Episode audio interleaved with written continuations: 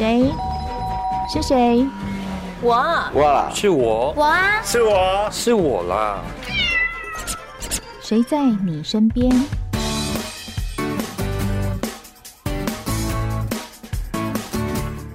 听众朋友您好，欢迎收听今天的《谁在你身边》，我是梦萍。提到这个电力的供应哦，我们都会觉得说哦，夏天我们希望供电要稳定，因为民众最直接的感受就是哇，没有电的话呢，我们就没有冷气可以吹。所以到了夏天，大家会一直在问说供电稳不稳定？其实不只是夏天哦，在一年四季，经营企业的，我想老板都非常的有感，就是说，如果电力供应不够稳定的话，就会担心公司的经营出现问题。对啊，因为很多东西都需要电嘛，一旦断掉的话，哇，糟糕，对不对？所以在电力供应稳定的这个部分呢，其实我觉得台电做了蛮多的事情。像最近哦，就发现台电有一个叫做电力交易平台正式营运。那现在已经有四家业者完成了测试，成为民间的合格交易者。我们就很好奇了，到底什么是电力交易平台？今天在节目中，我们很高兴邀请到台电电力调度处的吴敬忠处长在我们的节目。处长你好。呃，主持人好。处长，我们刚刚看到说这个电力交易平台哈，哎，真的很好奇，因为以前有看到叫做民间的业者卖电给台电，但是这并不是。那什么叫做电力交易平台啊？好，谢谢主持人哈。这个电力交易平台是我们根据我们电业法的一个第十一条的规定哈，我们要设立一个公开透明的电力交易平台哈。那目前这一个电力交易平台主要买的是辅助服务。那什么是对，对？什么是辅助服务呢？就是要维持系统供电跟安全，嗯、呃，这一个所需要的一些资源的服务。譬如说，我要维持频率的稳定。嗯、那万一有呃这个负载预测失真的时候，你要有多余的这些容量来支援这一个系统，类似这样的一个辅助服务。嗯，那这一个我们就希望透过这一个呃电力交易平台。啊、呃，能够采购外部的这些资源，来跟台电的机组一起努力，来共同维持我们台电系统的供电安全跟稳定。嗯，采购外电的一些资源的意思，就是像现在讲到说有四家的业者完成测试，这就是外部的资源吗？是，这四家业者，它是一个、嗯、等于是一个呃代表人。哈、哦，那我们外部的资源呢，就是呃，我们主要是指这个需量反应，啊、哦，就用户他的负载。它可以配合系统的需要来做一个用电的调整，譬如说暂时减少用电，或者是怎么样的一个呃启动它自己的一个呃备用机组，或者是它的储能系统来减少它的用电，这是第一种状况，我们叫做虚量反应。嗯，那第二种呢是用户它的自备发电机，那这个自备发电机过去我们的一些工业用户，他为了要呃减少这个尖峰时段它有可能的超越用电。或者是因为它在旺季的时候，它会有比较多的订单，它用电量可能会超过它的契约容量等等所设置的这些发电机，但它平常它都用不到。嗯，那系统有需要的时候，它可以配合系统哦来支援系统哦，这是第二种的太阳。第三个是最新的太阳，就是储能系统。储能，它自己把这个电力给储起来吗？对，它有两，它有其实储能系统主要有三个功能。嗯，它第一个功能，它就是可以，它因为电池的快速充放电。它可以来协助系统维持系统频率的一个稳定，好，这第一个。第二个就是说，万一如果系统发生了一些突发事件，譬如说机组故障跳机，那频率就会掉很多。那我的电池储能系统可以很快的释放电能，让这个频率呢不要继续往下掉，把频率带回来。那这样我们的这些精密工业啦，或者一些用户的用电呢，就不会受到频率骤降的影响。嗯，那第三个功能，储能系统第三个功能就是消峰填谷，我们可以把多余的电力把它储存下来。然后把它转移到我需要用电的时候，它再释放电能给这一个系统。那这些服务都是属于辅助服务的一个范畴。嗯，哎，刚刚讲这样哈，我想一般如果是不是做生意的朋友，他可能并没有那么了解哈。我们把它讲成如果民间民众比较可以理解的部分，例如说储能，好，储能就是说呃，平常我自己发的电力，我可以把它存下来，然后到了需要用的时候把它拿出来，是这样的意思吗？呃，储能它。不是它自己发的电力，它就是说，呃，我们设置的储能系统，它就是经常并联在我系统上面。然后我系统频率有变化的时候，系统频率有变化是指说，系统就是供需的就是用电增加，那。那在这个时候呢，我的我的供电还没有马上跟得上，那频率就会往下掉。哦、那储能看到频率往下掉，代表用电的需求增加，增加储能系统它就释放电能来满足这个需求。哦，那因为这个用电的变化是上上下下，对，所以我们传统机组不可能一下子增加发电，一下减少发电，这样、嗯、这样机组就好像我们开车一下踩油门，一下踩刹车，那这个效率会不，不稳定。哦，这个也不稳定，效率也不好。啊，排放也不好。嗯，但是储能它可以快速的充放电，一下充电一下放电，所以它就可以配合这一个负载的变化。嗯，那刚刚讲那个萧峰填谷，就是说，譬如说我们在晚上的时候，我们有一些机载的机组，嗯，或者是在白天的时候，我系统的用电没有那么多，可是我们现在的太阳光电非常的好。对，在白天的时候，它发电量可能很多。嗯，那我这个时候呢？我用不掉怎么办？那我就可以利用储能系统，把多余的电力把它存下来。嗯，那等到这个太阳慢慢下山的时候，特别到晚上的时候，这太阳光电它不发电了。那我原先在白天存下来的电能呢，就就可以在晚上的时候呢，把它释放出来，嗯，来支援夜间的用电。嗯，哦，那这个部分是在。国外都应用的非常成功，那我们也逐步把国外的这样储能系统的应用技术呢，引进到我们国内来。嗯，消峰停谷，我想听众朋友可以想象成一个抛物线的上下上下这样，对对对，那上去的地方就是峰嘛，高峰的峰，是下来的地方就是山谷的谷，是是，那把上面的峰消掉来填下面的谷。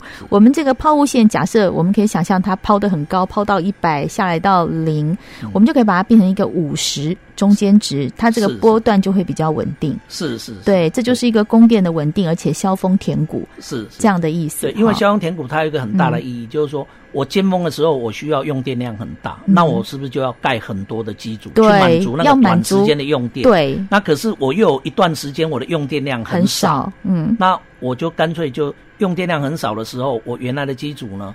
只要它呃经济性够或者是够环保，那这样的机组呢，它发电我就把用不掉的电、多余的电就把它存下来。对，等到我需要多用电的时候，我其实不需要开更多的机组，我只要把储能系统储存的电能把它释放出来，那这样就能够满足系统的用电。嗯，这个是最环保的一个做法。对，所以听众朋友听起来有没有觉得台电的学问好多哦？因为这种东西对我们来说是一个想象，要需需要用比较多的脑力去想象说哦，你们要怎么样达到这个效益，怎么样让电力能够稳定哦？那这些方法都是慢慢慢慢一步一步想出来，就像这个电力交易平台也是最近新的事情。是这个交易平台，其实在国外是呃行之有年。但是每一个国家的电力系统在交易平台所进行的这些电力服务的项目可能都不一样。嗯，那像我们呃台湾的电力系统是属于一个呃孤岛型的电力系统，我们没有跟其他的电网连接，所以我们对于系统的维持，如何维持稳定跟安全呢？这个课题就特别的重要。那特别是我们呃在我们的这一个高科技用户里面。在全世界占有这么这么重要的地位，所以系统的稳定就更形重要。那我们怎么样维持系统稳定？过去都由台电的机组来负担这一块稳定，但是因为我们再生能源增加以后，这个负载呃，这负载本身会变动，可是再生能源的供给它其实也受到一些呃自然条件的变化，它也随时在变动。那变成这一个变化呢，就供需双方在变化。嗯，那这个频率的变化就比过去还要剧烈。对，那这个时候我们传统机传统机组来提供的这一个辅助服务呢，可能就有一点呃，不太不太能够符合这样的需求。那国外先进的做法就要引进一些新的一些呃解决方案。对，那这个储能是最重要的解决方案之一。嗯，好、哦，对，它不仅可以维持稳定，同时。你再生能源多的时候用不掉，我们可以把它存下来做消峰填谷，挪到太阳呃太阳光电它不发电的时候来用，这个其实是非常好的一个一个一个配套措施。其实讲白一点，就是有米吃的时候要把米存下来，不要等到没有米吃的时候就啊怎么办这种感觉。对，基本上是这样。对，所以这个电力的调度真的是一个很大的学问。就看到这个交易平台，哇，心生敬畏。好好的邀请处长来跟我们聊一聊啊。今天节目中我们请到的是台电电力调度处吴敬忠处长来跟我们谈一谈电力交易平台。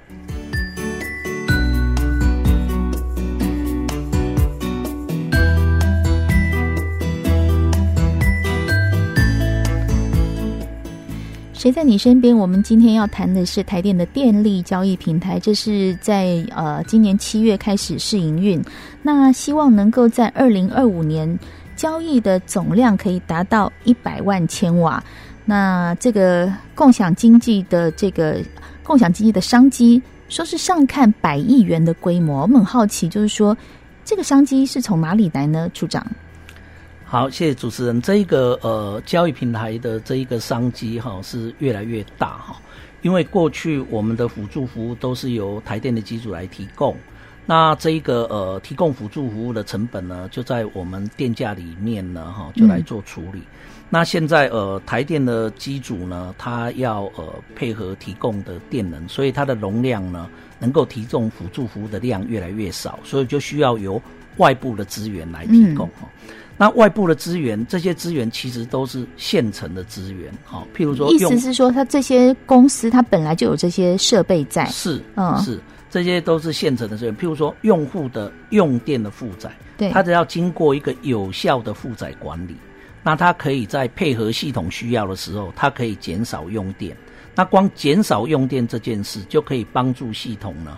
维持这一个电力的稳定，嗯，那减少用电这件事就可以创造价值，好，这是第一个，哦、嗯，那再来就我们刚刚讲的那个用户的自备发电机，这自备发电机它是它因应它紧急需要的，可能它有急单用电量增加什么等等，嗯嗯，但是这种情况毕竟是少数的情况，可是它发电机就准备在那个地方，嗯，然后它可以配合系统的需要，让系统知道说，诶，它发电机在那边 stand by，然后它进这个交易平台，它就 stand by 就拿得。它应该有获得的这个容量的待命的费用，嗯，那系统需要调度它的时候，然后它再发电出来，它又可以拿到一个能量的费用。那储能系统也是一样，好，储能系统它可以进来协助调整频率，但我们的机组呢就不用去做很多调整频率的工作，那这样机组的效率可以提升，然后它的容量可以拿去尽量提供的电能，然后这样的一个储能系统，它又可以做。削峰填谷，那又可以减少我们兼载机组的一个新建，所以整体而言，我们去评估过去的辅助服务，我们在内部估算的时候，大概一年呢，大概是一百多亿。那这个部分呢，随着我们机组容量慢慢的减少，去主要提供电能，那这个辅助服务就会由外部的资源逐步来提供，所以这一个商机呢，慢慢就会转移到这些参与者。哦，部分，所以我们说这个辅助服务的商机呢，是上看百亿。嗯，意思是说，民间它本来有的资源，例如说像发电机，平常是在他们紧急的时候用。紧急的意思就是说我今天收了很多很多的单，那突然要出很多很多的货。我的我的需要的电量就增加，那个时候不够，他是用自己的设备发电机啊去用，那个叫紧急嘛，哈。是是。那但是用了交易平台之后，它就是平常的备用，本来就放在那边的东西，诶。拿出来马上随时用，是哦，对，就是这个概念，就是这个概念嘛，所以他就变成说他自己哎，随时用的很轻快，我口袋里一直有钱，拿出来用这样的意思。对，因为这个我们有一个合格的一个交易者，嗯、他就是用自备发电机。对，那实际上他这个发电机过去几年他都存在的。嗯，那在没有这个交易平台的时候，他也在那边 stand by，就放着嘛，他都没有收入。对，可他参加交易平台以后，欸、他那个量我们要估计，他一年拿到容量费率可能是两三千万。哇，立刻转成现金。是是是，对，这是对业者来说。那这样我们也很好奇，对台电来说有什么好处呢？对，对台电公司，我们台电公司过去要满足这样的一个用电或者是辅助，我们就要去找地。做环评，然后去找资金、采购机组、设置维护人员、运维等等这些部分。嗯，那我可能肩载机组我都用，我就是 stand by 在那边，平常我都用不到啊，需要的时候调度它。对，好，那我们现在把这些工作就让外部的资源他来担任。哦，那他也是在那边待命。对，好，那我们付给他少少的容量费率，那我需要的时候调度他。那我们一样要付钱给他，那这个是一样，所以对台电而言，我们不用去设兼载机组，不用去设很多备用的机组，就整合民间的这些资源，就能够支援我们的电力系统。那从国家的角度来看，是国家整体资源的最有效的应用。意思说，我们这边的人力成本也减少，设备成本也减少。其实说真的，时间成本也减少，时间最可贵。是，对，所以就整个让业者去处理这一块，反正他们本来也有在做，是等于是一个有效资源的整合啦。是，对。那民众一定会想说，诶，那这样子我们的电价会不会低一点呢？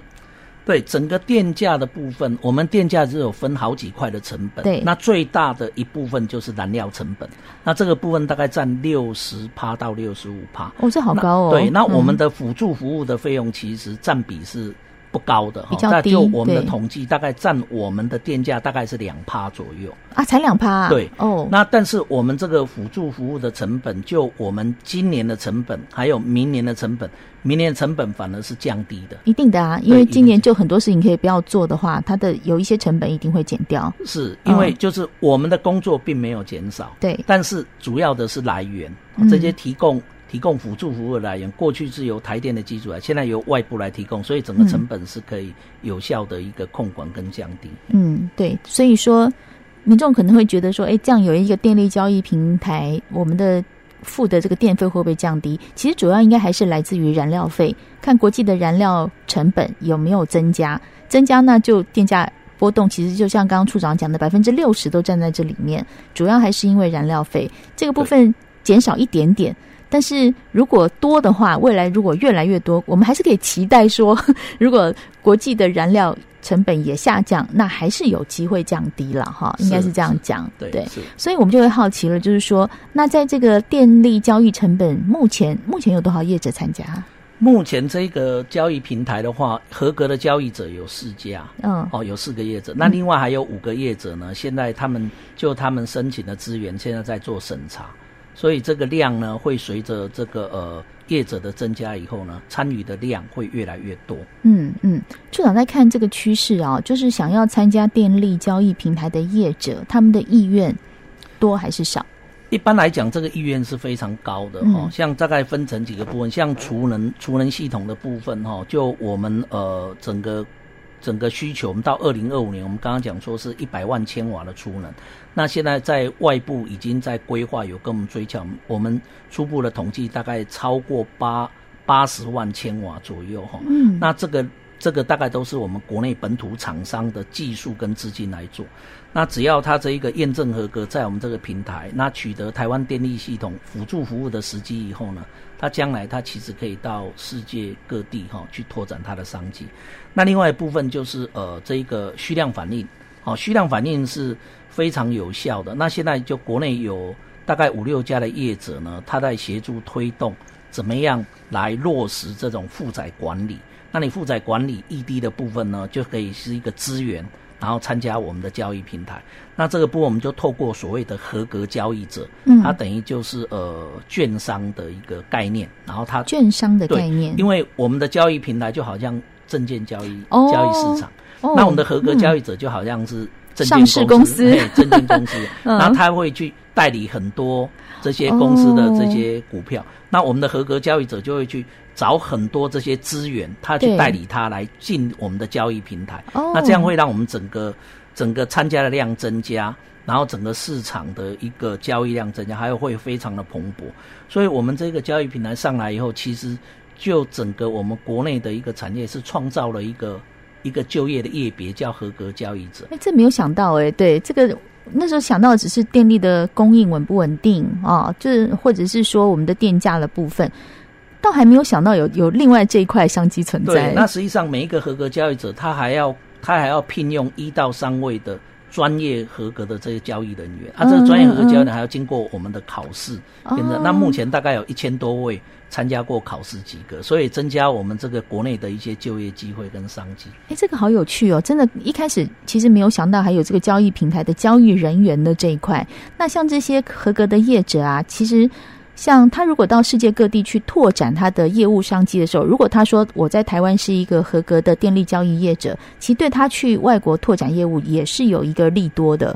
是因为这个就证明说，他有执行这个辅助服务整合的这样的一个系统整合的技术。没错，没错。那还有在呃台湾电力系统提供这个辅助服务的时机，这个在世界上是蛮有说服力的。对，就是他拿出去就是一个 license，一个招牌说，说哦，我有这个能力，也是得到台电公司的这个算是合可。这样子的一个一个荣耀，这样子是，是嗯对，所以今天我们节目中邀请到台电的电力调度处吴敬忠处长来跟我们谈一谈，说什么叫做交易平台。其实我一开始看的时候，我的心里只想到说电力的供应的稳定，其实只有想到这个。跟处长聊完以后，才发现说哇，比我想的还要更复杂，跟更有利多哎。是嗯，所以说在用电的时候，不管是民众啊，或者是这个是对企业来说是更有。更有利基的，因为拿到国外去就嗯了不起，我有这个证照哈，你 也可以这样讲啊。对，好，今天很谢谢我们台电的吴敬忠处长在我们的节目中跟我们说明这个最新的电力交易平台，谢谢您。好，谢谢主持人，谢谢，谢谢。谁在你身边？我是梦萍，我们下次见喽。